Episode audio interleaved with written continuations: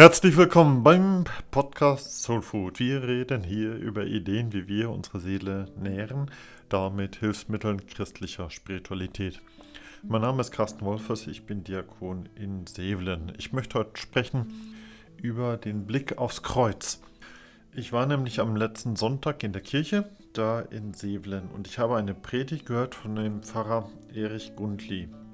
Manchmal wird ja hier im Podcast aus einer meiner Predigten ein Podcast, also ist es diesmal anders. Diesmal bin ich da eher Zuhörer und nicht der Sprecher. Dieser Pfarrer Erich Gundli, der ist da im Wernberg eine rechte Institution, also Institution, diesmal im positiven Sinne. Und er hat so diese Art, die Dinge beim Namen zu nennen, zu sagen, was ihm und was Menschen überhaupt momentan auf dem Herzen liegt. Und er benennt darum zu Beginn seiner Ansprache all den Mist, der uns ja in all diesen Monaten und Wochen bedrängt.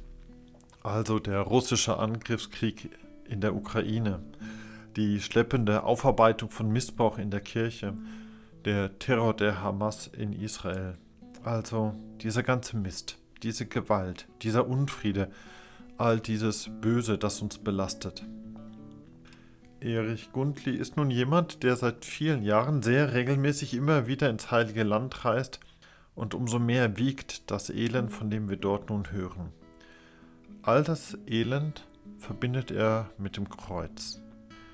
Und Erich Gundli ist ja jemand, der gerne auch mal etwas theatralisch wie ein Schauspieler ausholt. Und auch hier, in großer Geste wies er da während seiner Predigt hin auf das Kreuz, das dort an der Wand hängt. Den Rest der Predigt habe ich ehrlich gesagt schon wieder vergessen, aber diese Geste, mit der Hand auf dieses Kreuz hinzuweisen, diesen Hinweis werde ich wohl nicht so schnell vergessen. Allerdings hat das wenig, weniger mit jener Predigt zu tun, noch mit Pfarrer Gundli, sondern eher mit dem einen Ministranten, der seinem Hinweis folgte. Denn immer wieder blickte dieser Ministrant während der Predigt und nachher während dem ganzen Gottesdienst immerhin zu diesem Kreuz an der Wand. Ich bin leider nicht mehr dazu gekommen, diesen Ministranten nachher zu fragen, warum, warum er immer wieder diesen Blick dorthin warf. Daher bleibe ich heute mal dabei stehen, einfach bei diesem Phänomen, was es denn heißt, den Blick so einfach auf dieses Kreuz zu werfen. Denn dieser Blick war sehr fragend und beobachtend. Der war mehrfach, wiederholend und fasziniert. Ja, dieser Blick war fragend, also als würde im nächsten Moment von dort, vom Kreuz her, eine Antwort zu erwarten sein. Da schaute jemand auf dieses Kreuz, als würde er fragen, echt jetzt? Das ist das? Oder passiert da jetzt etwas? Bei all dem Leid, bei Gewalt, bei Krieg, bei Missbrauch, bei all diesem Bösen, das wir so schwerlich von uns Menschen abschütteln, da hätte ich doch gerne so langsam mal eine gescheite, eine gute, eine stichhaltige Antwort. Warum? Und da finde ich es überaus passend, einen so fragenden Blick auf ein Kreuz zu werfen und zu schauen, ob von dort nicht doch noch irgendeine Antwort kommt. Dieser Blick war nun auch beobachtend, so als könnte man da irgendein Detail noch verpassen. Nun, da in Sevelen sieht das Kreuz jener berühmten Kreuzesdarstellung von Meister Grünewald in Colmar sehr ähnlich. Man hat das damals als Vorbild genommen und ungeniert einfach kopiert.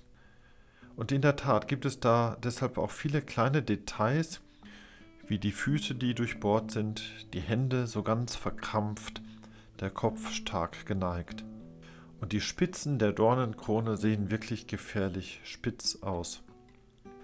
Nun all diese Details mal wahrzunehmen, dazu muss ich dieses Kreuz in aller Ruhe beobachten. Und dieser Blick macht mich eher unruhig. Dieser Blick, den der Ministrant da im Gottesdienst auf das Kreuz warf, wiederholte sich ja alle paar Minuten, als ließe ihn irgendein Gedanke, eine Frage, ein Detail nicht mehr los. Und diese Wiederholung, die imponierte mir dann, als müsste ich mich ja wirklich immer wieder neu vergewissern, dass ich wirklich sehe, was ich dort wahrnehme. Ein solches Kreuz fasziniert und fesselt meinen Blick. Und dabei schwanke ich doch zwischen Zweifeln und Hoffen. Ich schwanke zwischen Verzweiflung und Erwartung, dass da noch etwas mehr kommen wird. Dieses Kreuz da in der Kirche in Sevelen, das sieht dem in Colmar wirklich sehr ähnlich.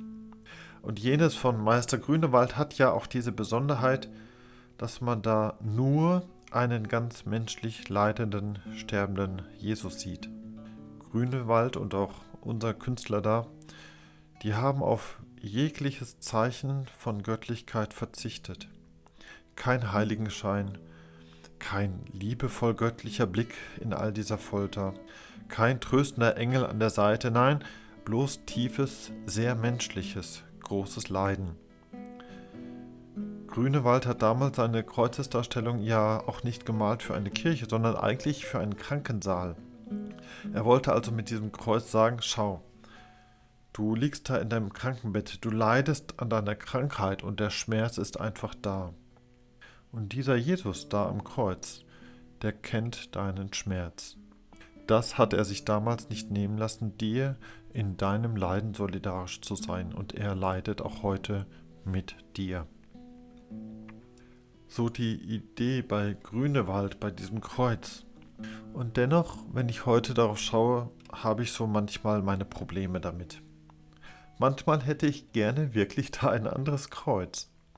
Ich hätte viel lieber einen auferstandenen Christus am Kreuz, einer, der nicht nur das Leid mit dem Sterben zeigt, sondern auch die Rettung mit dem Leben. Ich hätte gerne einen, der nicht nur solidarisch ist in seinem Mitleiden, sondern auch einen, der mir das Leid von den Schultern nimmt. Oder vielleicht überhaupt auch mal gar kein Kreuz. Warum nicht mal ein Bruder Jesus, der mir eher den Arm um die Schulter legt? Warum nicht mal ein Lehrer Jesus, der mir echte christliche Lebenskunst und Glaubenspraxis beibringt? Und wenn doch ein Kreuz, dann hätte ich doch lieber einen Jesus am Kreuz, wo die Hoffnung stärker ist als die Verzweiflung, wo die Erlösung greifbarer wird als der Schmerz. Ich hätte gerne einen Jesus am Kreuz ohne diese spitzen Dornen. Es gibt ja vor Ostern diesen Brauch, die Kreuze in den Kirchen so mit einem großen violetten Tuch zuzuhängen. Und wenn du da auf der Leiter steigst, um da oben an einem Kreuz ein Tuch zu befestigen, ein Tuch, das ständig an einer spitzen Dornenkrone hängen bleibt, dann begreifst du, der Künstler war offensichtlich kein Pragmatiker. Denn diese spitzen Dornen sind einfach da. Und ich finde diesen Reflex, diese spitzen Dornen zum Teufel zu wünschen, eigentlich ganz normal und gesund. Denn ich will ja nicht leiden. Ich will, dass niemand leiden muss. Nur die Dornen und mit ihnen all das Böse, all dieser Mist in dieser Welt, die sind ja da. Und es hilft mir auch nicht davor, den Blick zu verschließen oder den Blick davor abzuwenden. Dann ist das Kreuz eben nicht nur eine Erinnerung, mit wie viel Solidarität und vor allem auch mit wie viel Liebe Jesus an der Seite der Leidenden steht. Es ist für mich dann auch eine Erinnerung, dass das Leiden schmerzvoll und dass das Böse auch real ist und dass es nicht hilft, dem auszuweichen oder den Kopf in den Sand zu stecken. Nun, ich habe mich schon manches Mal da gefragt, warum man ausgerechnet dieses Kreuz in diese Kirche hing. Warum hat man das so gewählt?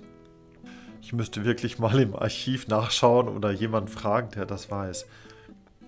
Aber da das Kreuz im Jahre 1950 dort hineingehängt wurde, also kurz nach dem letzten Weltkrieg, da ahne ich schon, warum man da eine Kreuzesdarstellung wählte, die der leidenden Menschheit am nächsten kommt. Nun, manchmal, wenn ich etwas Zeit habe, dann bete ich in dieser Kirche ganz für mich allein. Manchmal setze ich mich da einfach hin und schweige, schaue einfach und lasse meinen Blick da gleiten. Manchmal singe ich auch vor mich hin. Ja, und dabei fällt mein Blick eben immer wieder auf dieses Kreuz da vorne an der Wand. Und wenn ich auf diese Jesus-Darstellung schaue, dann fallen mir immer wieder ganz bestimmte Sätze ein, die ich Jesus gerne sagen möchte. Gelegentlich komme ich in diese Kirche und ich nicke bloß und murmle so vor mich hin ja, hallo Jesus oder hey Buddy. Ich habe eben diese Vorstellung, dass er auf seine Art da präsent ist. Manchmal werfe ich den Blick auf dieses Kreuz Und wenn gerade viel Krach und Streit auftauchte, wenn ich von Gewalt und Krieg höre, von Vertuschung oder Missbrauch höre, wenn jemand verletzt wurde oder in meinem Umkreis mit Krankheit unterwegs ist, dann sage ich zuweilen auch den Satz, du, es wird langsam Zeit, dass du da wieder eingreifst, denn wir schaffen das nicht alleine. Und manchmal, eher selten, bleibt mein Blick an diesem Kreuz hängen und mir kommt dieser Satz hoch, dass da immer noch Hoffnung ist, dass deine Liebe so groß sein kann. Das ist ganz unterschiedlich. Und gerade darum werfe ich immer wieder, mehrfach also, den Blick auf dieses Kreuz.